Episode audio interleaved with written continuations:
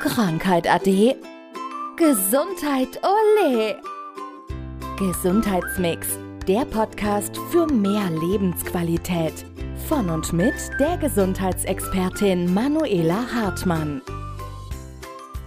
Wir sprechen heute über ein Thema, das äh, streben wir, glaube ich, alle an. Das ist das Gesundaltern.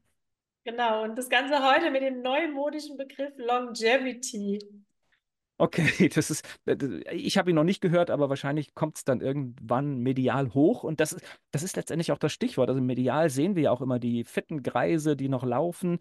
Äh, selbst der amerikanische Präsident Biden muss immer auf die Bühne laufen, obwohl er eigentlich gar nicht mehr dazu in der Lage ist. Alter bedeutet halt auch vielleicht hier und da mal eine Verschleißerscheinung. Dagegen kann man Dinge tun.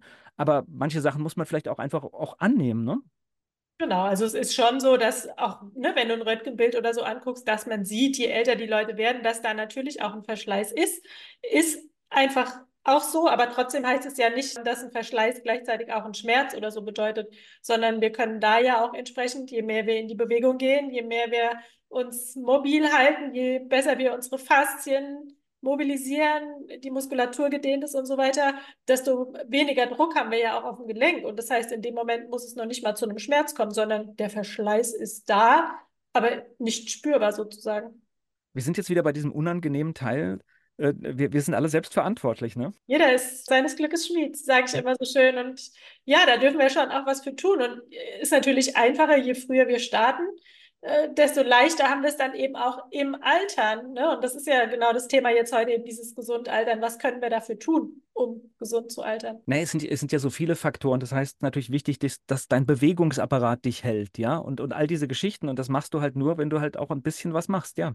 Ja, ich habe das ja jetzt gemerkt. Also wir hatten es in der vorvergangenen Folge irgendwann mal angesprochen. Ich hatte ja einen Unfall gehabt und bin jetzt nach relativ kurzer Zeit sehr schnell in Anführungszeichen sozusagen auch wieder auf den Beinen. Also es hat ja auch mein Bein betroffen, weil es gebrochen war. Und ich würde schon auch sagen, ich bin nur so weit, weil ich halt vorher auch äh, ein gewisses Level an Fitness hatte. Und deswegen bin ich relativ schnell, was das Bein anging, jetzt eben auch wieder auf die Beine gekommen. Und da ist es natürlich, ich kann es jedem nur ans Herz legen. Es wird ja nicht besser im Altern, wenn wir nichts tun, sondern einfach dranbleiben, kontinuierlich immer wieder in die Bewegung gehen, dass wenn mal irgendwann was ist, dass man halt auch aus dem Vollen schöpfen kann. Ich glaube, es, es zieht sich auch wie ein roter Faden durch diesen Podcast. Ähm, wir, wir müssen halt auch ein bisschen mit der Vollkasko-Mentalität aufräumen. Das heißt, wir geben das nicht bei irgendeinem äh, Therapeuten, bei einer Therapeutin ab, sondern es ist die Eigenverantwortung. Das ist immer nur Unterstützung. Genau, die Unterstützung kann ich mir holen. Die habe ich mir natürlich jetzt für mich auch geholt. Aber letzten Endes ist es meine Aufgabe, ich bin diejenige, die sich die Muskulatur aufbaut. Das macht kein Therapeut für mich, das macht keine Therapeutin für mich, sondern ich bin diejenige, die dafür was tun muss. Und genauso ist es eben auch mit anderen Dingen. Also natürlich, wenn ich die Möglichkeit und die finanziellen Möglichkeiten habe, kann ich mir einen Koch nach Hause holen. Aber grundsätzlich bin ich mal diejenige, die kocht und die dann eben auch schaut, was kommt auf den Teller. Und ja, so auch da wieder. Jeder ist seines Glückes Schmied. Na, es sind halt, es sind halt viel, viele Folgen. Das heißt, äh, wenn du zum Beispiel dich ungesund ernährst, ist es erstmal schon nicht schön, dann hast du irgendwann zu viel Gewicht, hast du zu viel Gewicht, äh, trägt dein Körper zu viel, dann werden diese am Anfang genannten Abnutzungserscheinungen wahrscheinlich größer ausfallen, als wenn du halbwegs ein gutes Gewicht hast.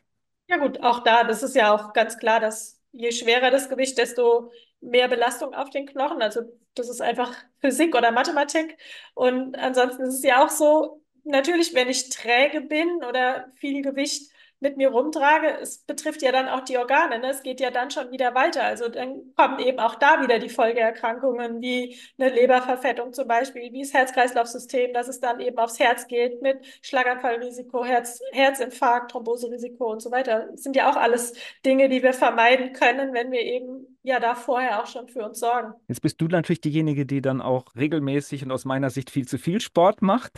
ähm, aber das ist es ja gar nicht. Ne? Das ist, äh, es, es fängt ja viel kleiner an. Also ich habe das ja auch in den letzten Jahren gelernt. Es ist manchmal auch nur die zehn Minuten morgens vom Spiegel, die tatsächlich in jeden Tag reinpassen.